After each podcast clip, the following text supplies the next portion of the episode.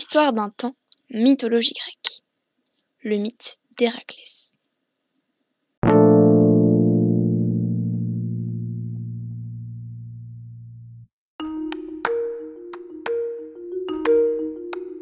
Fils de Zeus et d'Alcmène, Héraclès, plus connu sur le nom d'Hercule, est l'un des héros les plus reconnus et vénérés de toute la mythologie, tant par sa bravoure que par le succès de ses travaux. L'histoire de ce héros commence par sa naissance. Sa mère, Alcmène, est l'épouse du roi Amphitryon. Zeus s'éprend très vite de la ravissante Alcmène. Alors que son mari est en guerre, Zeus prend l'apparence d'Amphitryon et s'introduit dans la chambre de la jeune femme en demandant au dieu Hélios de ne pas faire lever le soleil durant trois jours afin que celui-ci puisse profiter de son amante. C'est ainsi que vint au monde Héraclès. Mais Alcmène accouche également d'un autre garçon, Iphiclès. Quelque temps plus tard, quand le roi rentre de la guerre, il apprend l'infidélité de sa femme. Il comprend également que l'un des deux garçons est son fils légitime et l'autre le fils de Zeus. Mais Héra, du haut du mont Olympe, voit tout, sait tout, et ne tarde pas à apprendre également l'infidélité de Zeus, son mari. Alors, pour se venger, elle introduit un serpent dans le berceau des deux bambins, afin de tuer Héraclès. Mais déjà à son âge, Héraclès était courageux et vaillant. Tandis que son frère, envahi par la peur, tentait désespérément de sortir de son berceau, Héraclès lui tordit le cou du serpent, sans crainte ni difficulté. C'est en voyant cette scène qu'Amphitryon reconnut immédiatement qui était son fils et qui était le fils de Zeus. Or, le but de Zeus en créant Héraclès était de créer un homme capable de rendre service aux hommes et aux dieux. Aussi, pour lui donner le caractère d'immortel, l'enfant doit obligatoirement téter le lait de la déesse Héra. Alors, pendant la nuit, Hermès vole l'enfant et le dépose sur la poitrine de la, déesse endormie. Affamé, Héraclès tête goulûment le sein d'Héra. Seulement Cécile se réveilla en sursaut et, furieuse, elle rejeta l'enfant. En repoussant Héraclès, le lait de son sein se répandit dans les airs d'une traînée blanchâtre qu'on appellera la Voie lactée. Après cette enfance houleuse, Héraclès devient un garçon grand et puissant. Il aura pour maître le centaure Chiron, qui lui enseignera les arts, le combat, l'habilité, etc. Seulement, Héraclès contrôle difficilement sa force et sa maîtrise. Il est aussi un élève perturbant et agitateur. Un jour, son professeur de lettres et musique, Linos, le frappe afin de calmer l'enfant. Dans un accès de rage, Héraclès tue son maître avec un coup de tabouret. Finalement, Héraclès ne sera pas condamné pour son crime, pour un crime jugé de légitime défense. En revanche, sa maîtrise de soi et le calme posent un vrai problème au jeune garçon. C'est alors que son père adoptif, Amphitryon, décide de l'envoyer loin du palais afin qu'il s'occupe d'un troupeau retiré dans la campagne. Mais la puissance, la stature d'Héraclès fait le tour des régions et lui donne prématurément la réputation d'un héros.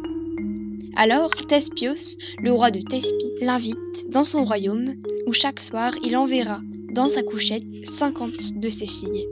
Or, il n'épousera aucune de ses filles. Sa future épouse, il la rencontra au terme de l'aventure qui suit.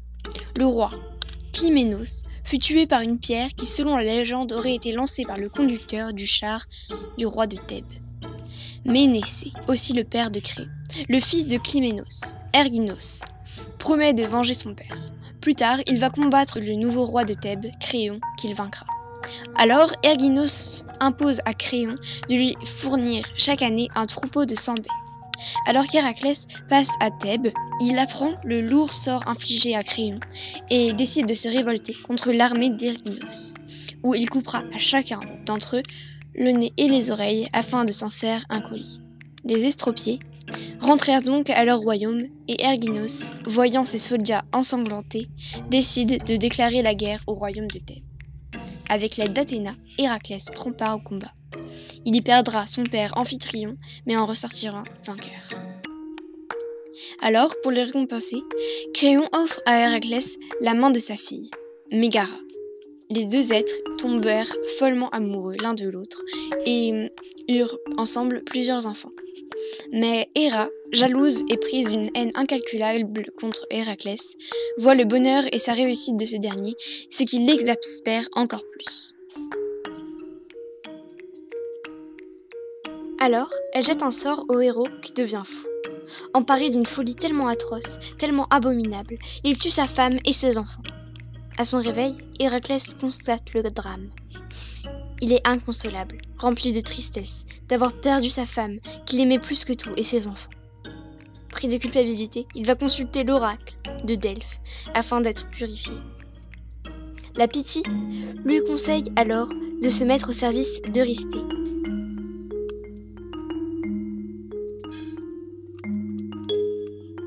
Son plus vieil ennemi.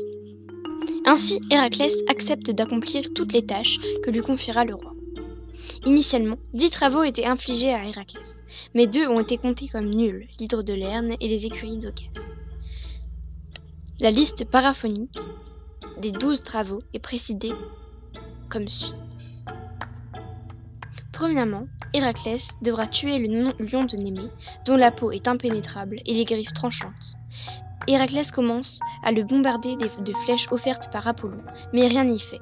Les missiles rebondissent sur la peau du lion, qui ne connaît aucune lésion. Or, le jeune héros décide de combattre le monstre à seule force de ceux de ses mains. Il commence par l'assommer avec sa massue, qui se brisera sous l'impact. Qui se brisera sous l'impact. Puis, empoignant le lion par la gorge, il finit par l'étouffer et le tuer. Héraclès arrache alors ses griffes tranchantes, comme des larmes de rasoir et découpe la peau du félin. Il en fera par la suite un de ses boucliers. Le deuxième travaux d'Héraclès fut de tuer l'hydre de l'air. Un gigantesque serpent dont l'extrémité se termine par 50 têtes de serpent. La particularité de ce serpent est que la tête principale est immortelle et que les autres repoussent en double une fois tranchés. Premièrement, Héraclès attira le monstre hors de son antre, puis envoya une pluie de flèches, mais en vain. La bête était furieuse et terriblement menaçante. Au cours du, combat, Héra envoya un crabe géant afin de distraire le combattant. Mais Héraclès, excédé par ses pincements, l'écrasa avec son talon. Par la suite, Héra donnera une place à ce crabe en tant que constellation.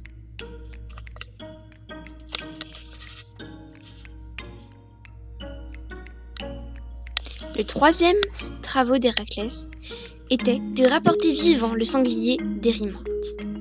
Avant de relater ce travail, il faut tout de même noter qu'une anecdote importante lors du voyage d'Héraclès. Pour effectuer cette tâche, le jeune héros doit se rendre en Acardie. Sur le chemin, il décide de faire une escale et demande l'hospitalité à un centaure nommé Pholos. Celui-ci l'accueille les bras ouverts.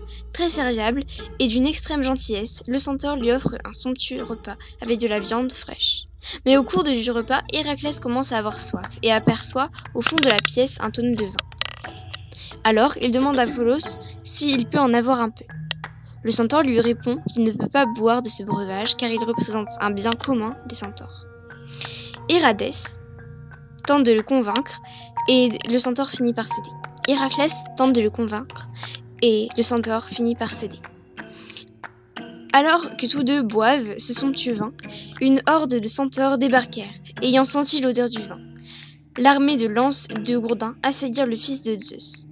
Alors, à l'aide de ses flèches empoisonnées, il tua un à un les centaures coléreux.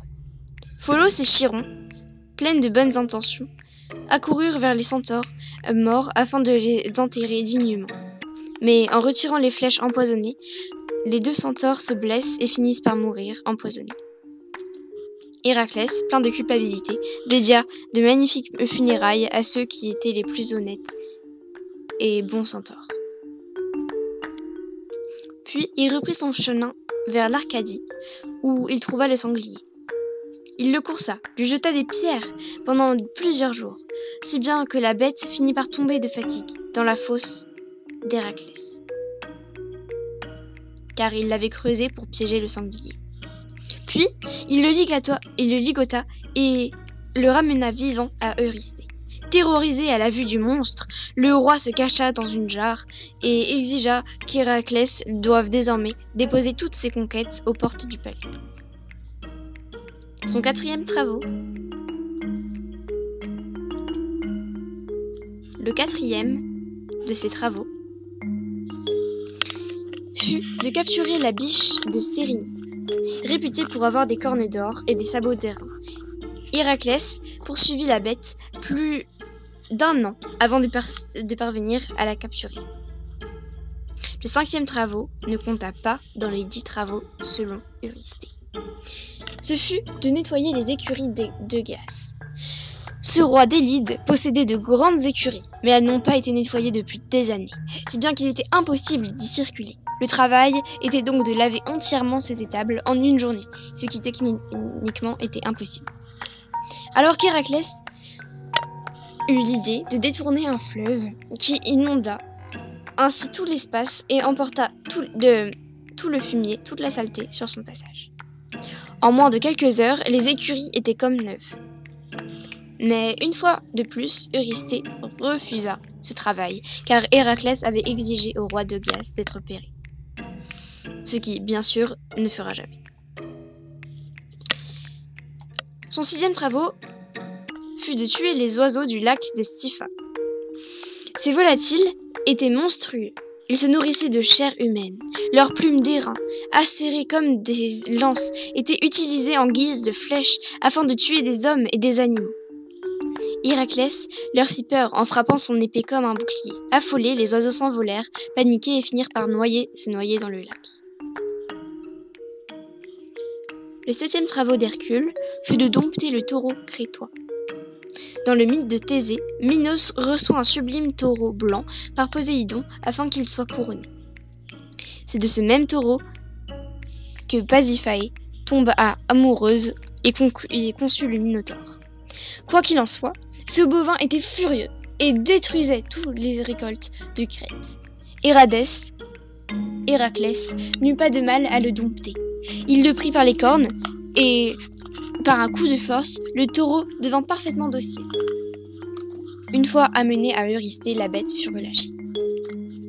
Le huitième travail, travail d'Hercule fut de capturer les juments mangeuses d'hommes de Diomède. Celui-ci était le roi de Thrace et avait pour coutume de livrer ses hôtes à des juments qui le dévoraient. Héraclès parvint à rassembler le troupeau de juments et les escorta hors du palais. Puis il assomma Diomède et le livra à ses propres juments, qui n'en firent qu'une bouchée. Puis Héraclès les apprivoisa et les rapporta au roi d'Argos. Son neuvième travail fut de rapporter la ceinture d'Hippolyte, la reine des Amazones. La fille d'Eurysthée, exigeant cette ceinture, le roi envoya Héraclès la chercher. Ainsi, il mena le front de combat contre les Amazones et tua leur reine Hippolyte. Son dixième travail fut de vaincre Guérillon et de rapporter son troupeau de bœufs. Guérillon était un être immense à trois corps.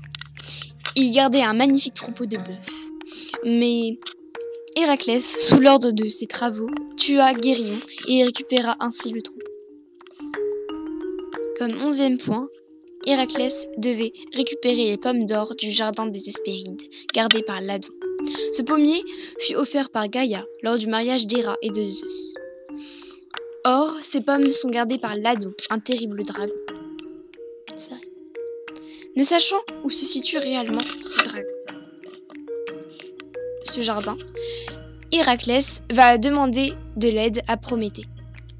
Dans un premier temps, il le délivre de ses chaînes, euh, où chaque jour un aigle lui dévore le foie. Reconnaissant, Prométhée lui indique le chemin.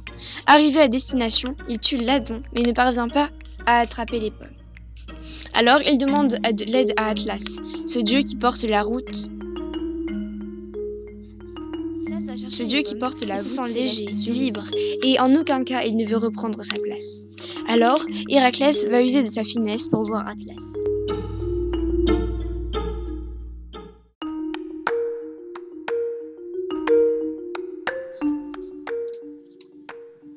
Sans discuter, il dit à Atlas qu'il veut bien tenir la voûte céleste à sa place désormais.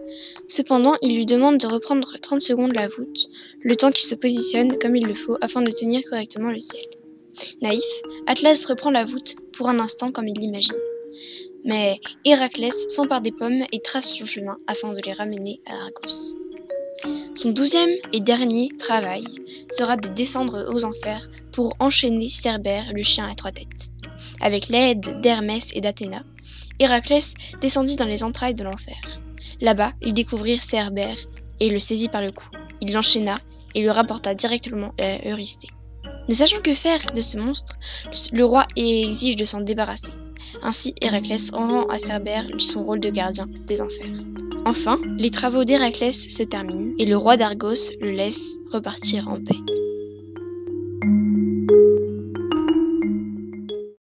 C'est la fin de cet épisode. Merci d'avoir écouté jusqu'au bout et à bientôt.